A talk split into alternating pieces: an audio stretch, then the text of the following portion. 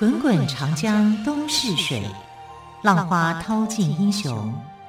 是非成败转头空。古今多少事，都付笑谈中。陪你说历史，汪培制作主持。Hello，亲爱的朋友，晚安！我是汪培，很开心在台北广播电台开辟一个新的节目哦，叫做《陪你说历史》。陪呢，就是我汪培的陪。汪培是谁呀、啊？谁知道你汪培的培是什么蓓啊？蓓呢，就是草字头下面再一个一倍、两倍、三倍、四倍的倍哦。那么你如果打注音的话，要念倍，所以呢。陪你说历史，也可以说被你说历史，但陪比较好了啊，我们也比较习惯。那这个节目呢，会跟朋友们分享星座神话故事以及中外历史。光靠我说，当然就是孤单了一点了，一定要找专家来说。所以这个节目呢，从今天开始，为期一年，至少会跟朋友们。每个礼拜一到礼拜五晚上的九点半到十点，用半个小时的时间来跟我们分享刚刚汪培说的一些内容。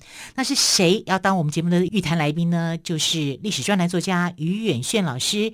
于老师你好，主持人好，听众朋友大家好，很高兴在这里跟大家空中相会。哎，今天很特别，今天是第一集耶。对，亲爱的朋友们，刚过完三天的连续假期，来听听历史也是很舒服的一件事情。对啊，应该是。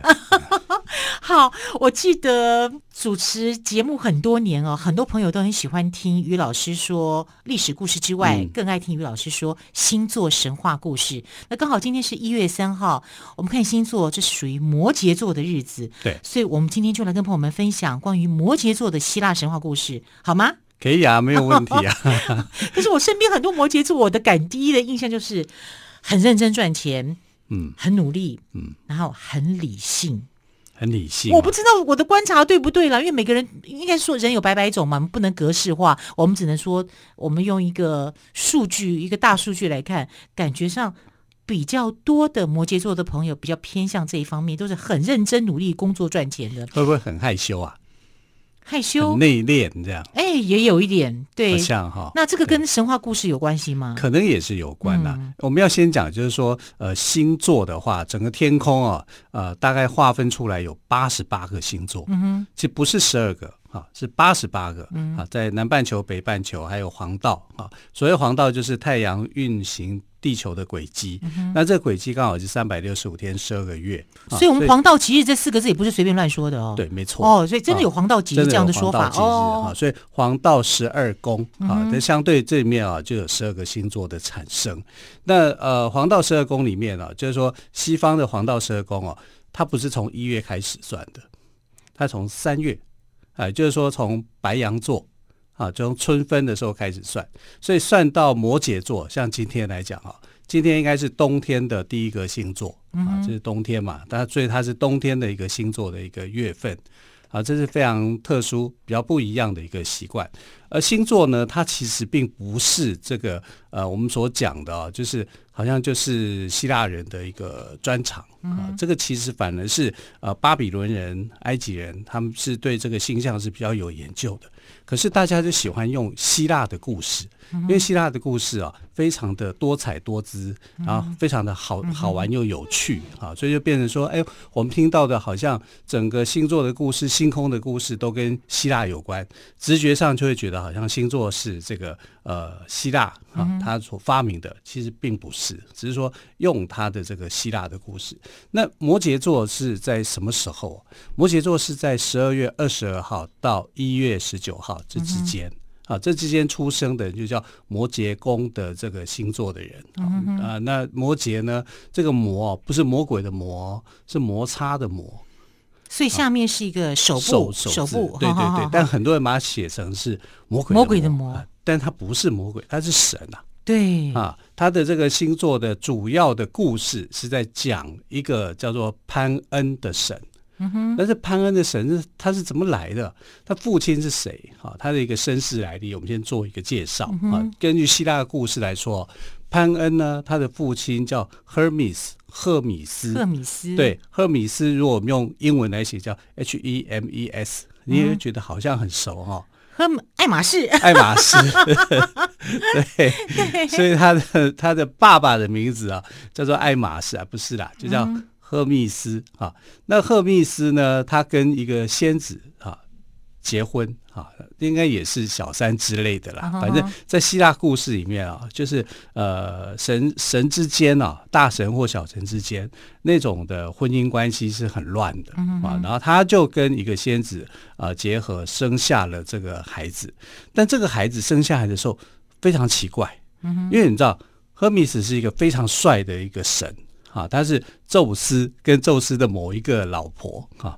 不是员工，不是原配哦，啊，跟某一个小三、小四、小五、小六某一个啊生下来的。那但是他又高大，又年轻，又帅气，啊，哇又又有点小聪明，很狡猾，哈、啊，在呃这个希腊十二大神里面呢，他是很重要的神，因为他常常就是呃担任所谓的这个呃宙斯的信差。像邮差一样，我想到最近非常受争议的艺人，啊、好，我们就不多说了。好，我们继续于老师的话题。对，那我们看这个赫密斯跟那个仙子生的孩子啊，生下来以后呢，哎，这个小孩长得有点奇怪，怎么样奇怪法？他头上长角，羊的脚，然后羊的胡子，羊的蹄旁，一只脚是人的脚，另外一只脚是羊的这个蹄。就奇就非常的奇形怪状，简直就是生下一个怪兽。那这样子的话，啊、这个孩子会不会长大有自卑感呢？呃，不用长大，一出生他就会自卑啦。为什么你知道吗？他妈妈看到他以后就想，这什么怪物啊，吓跑了，嗯、妈妈就跑了。妈妈，对呀、啊，妈妈不是更多的母爱吗？但是看这孩子讲这样子，怎么可能会是我生的呢？嗯、他就吓坏了。那吓坏以后，他就跑掉。跑掉以后呢，这个爸爸倒是非常的照顾他哦。他看着这孩子，就越看他就越喜欢。你看与众不同啊，能够长成这样子，果然是我赫密斯所生下来的孩子，他就很开心很高兴哦。然后就用了这个兔子的毛皮做了一个襁褓哈，就是把这个婴儿给包住，然后就去找他爸爸。他爸爸是谁呢？当然就是奥林帕斯的这个主神呐、啊，就是宙斯。他就去，那等于算是潘恩的潘恩要叫他爷爷啦啊，然后就打给宙斯看，那宙斯就想说，这孩子有没有搞错？他的孙子怎么长这样，丑死了哈！可是他说不出来啊，不能这样子说啊，这样说就等于是伤害孩子的心嘛啊，所以他就是接受了这个孩子啊，因为呃看到自己的儿子很喜欢他的儿子，就是他的孙子啊，所以但是大家看到他的时候就觉得，哎呦，怎么长这样？就吓到了，他给人家一种惊慌的感觉，所以后来这个孩子虽然叫做潘恩啊，可是每次大家看到他就很害怕，嗯、所以就叫 panic 啊，p a n n p a n i c，加了这个 panic 以后就变成受惊吓的、恐怖的。好、我们现在英文的这个呃 panic 这个惊吓的字根啊，就是从这样来的哦，啊，就是因为潘恩的关系。嗯、那潘恩小时候就知道自己很特别。所以他个性其实有点孤僻啊，因为宙斯封他为奥林匹克后山的一个牧羊神，是啊，就是山神啊，一个小山神啊。那那这个小山神他其实他没有朋友，嗯哼，啊，为什么呢？因为他想要交朋友是很困难的，大家看到他就很害怕，是不是？嗯、对，所以就有一个谣言呐，就说呃，这个这个人呐，啊。因为他长得像野兽嘛，像羊嘛，半羊半人的人。他说这个人呢很好色啊，看到他，所以所有的仙女这些呃精灵啊，或者是这些小仙女啊，看到他都会吓跑，就避之唯恐不及那样子的感觉。啊、因为他给人家名声不好，嗯、就说这个人是一个呃跟踪狂。那我觉得乱传谣言的人很很坏。呃，可是，在那个 时代，呃，人跟神都是一样的，都是会去传这个的啊。而且嚼舌根，对，而且他那时候很热情啊，他就想要说，我想跟你讲讲话。看到某个仙女或者谁啊，他就会去追她。那追她的人心里头就会很害怕，就说你这个人你想要做什么？你长得你长成这样，可是你看他的身世是很好的，他爸爸是赫米斯，他的爷爷是宙斯。讲来讲，这个不就是所谓的官二代吗？是官三代，对不对？而且有钱有有财有势，哎，对，他还是一个神，哎，他不是什么魔鬼哦，嗯、啊，可是他被妖魔化，啊，被妖魔化以后呢，他就找不到朋友。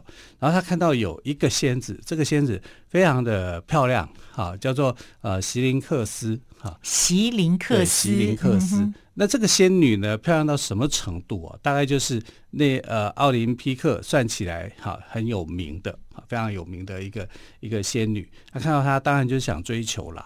啊，因为忍不住嘛，哈，看这个叫“窈窕淑女，君子好逑”嘛，啊，所以他就去追求她。可是追求的过程里面呢，这个仙子就想说：“你这个跟踪狂，你这个丑八怪，你是不是又要来害我，要追我？”他就一直跑，一直跑，一直跑。他就想解释，可是解释不了啊，哈，就变成说：“哎，仙女在跑，她在后面追。啊，追到她的时候呢，她越追，仙女越跑，对，她就越跑，就心头越害怕嘛，啊，啊，怕的时候呢，啊，他就。呃，跑到这个河边，有一条河挡住去路了。嗯、眼看就要被追追到的时候，这个仙女就说：“我宁愿变成芦苇，我也不要被潘恩追到。”嗯哼，你看对潘恩来讲多伤啊！对，所以呢，他就而且他什么事都没做。对，被人家厌恶成这样子，对，误会成这样子，对，他就跟河神许愿了，嗯、就是说他不要被追到。嗯、那河神听了他的愿望以后呢，就把他变成芦苇。嗯哼，啊，变成芦苇以后呢，这个呃牧神潘恩啊，他就非常非常的伤心。其实他没有那个意思，就是说他要去侵犯他啦，或者什么，其实真的就是误会。嗯、那怎么办呢？可是他已经消失了。对啊，那奥林匹克一个法则就是说，你是神，你就不会死，你是长生不死的。嗯、可是如果你许了愿，你想要变成什么啊？这你的你的出自于你的真心的话，你就会变成什么、嗯、啊？你是会转变的，转换成另外一个形象的。所以这个仙女就回不来了，嗯、她就变成芦苇了。嗯、哼啊，希林克斯变成芦苇以后呢，这个。呃，潘恩就非常的难过，当然呢，他就取下不同的芦苇的各个段，嗯哼哼，他就做成一个芦笛，芦笛，对，芦笛笛子哈，然后他就吹奏啊，表示对这个仙女的一个想念，嗯，而且你知道吗？这个他的父亲哦，赫米斯本身就是一个天才音乐家，啊，他很会弹琴，啊，那时候做的呃七弦琴，他曾经做了一把七弦琴送给他的哥哥阿波罗。哦、然后这个呃，所以阿波罗是潘恩的哥哥？呃，不是，这个赫米斯的哥哥是阿波罗，哦、啊，所以他又比比阿波罗小一辈。是是是、啊，那他等于是第三代的，第三代了，啊、就宙斯算起来的话，第三代了啊。然后这呃，他因为想念他，他就做了这个芦笛。然后展现他的音乐功力，他的吹奏非常非常的好听，嗯、一点都不输给他的爸爸。爸爸嗯、哎，这是有音乐天分，对我就想到那个叫什么绿红的。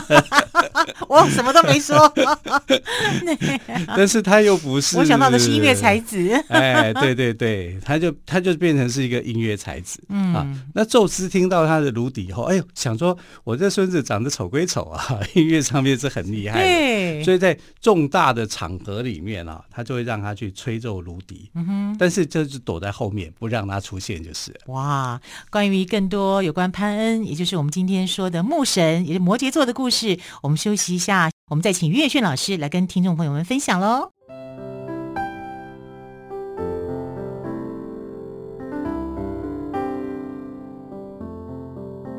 听见台北的声音，拥有颗热情的心，有爱与梦想的电台，台北广播。FM 九三点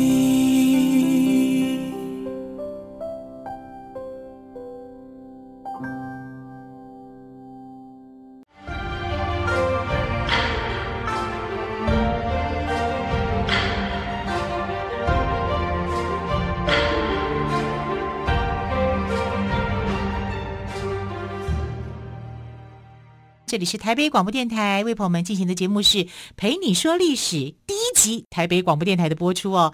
那么今天很开心为朋友们邀请到历史专栏作家，也就是我们今后节目的预谈来宾于远炫老师来跟朋友们分享摩羯星座。为什么在这个时间要谈摩羯星座呢？因为今天一月三号刚好是属于摩羯座的季节。刚刚于老师也谈到了摩羯座的由来，谈到了牧神潘恩跟他的父亲，以及呃一些关于摩羯座的一些神话故事。我们再请于老师来帮我们做补充。于老师好。对，其实我们还没有讲到啊、呃、摩羯座的最精华的部分啊，摩羯座更精华？对，只是在交代说潘恩他的一个身世来源。对，那摩羯座的产生啊，摩羯座的形状是上半身是羊的形状，对，下半身是鱼。它是上半身是羊，是上面是鱼。对对对，它的一个呃天空的一个画像是这样。根据这个星座的想象，它的想象图是这样。哦。可是为什么它是上半身是羊？那我们知道说，它一出生的时候就是羊角、羊胡须、羊皮的一个一个类似一个小怪物一样的一个形状。那个下半身为什么突然变成鱼了呢？啊，那是因为这个宙斯，也就是他的爷爷啊，就是非常欣赏他的这个音乐的才华，所以有事没事，对，吹芦笛啊，有事没事就找他来当这个幕后的这个呃演奏家啊，啊，因为目前不能让大家看到，因为长得实在是太怪了哈，啊。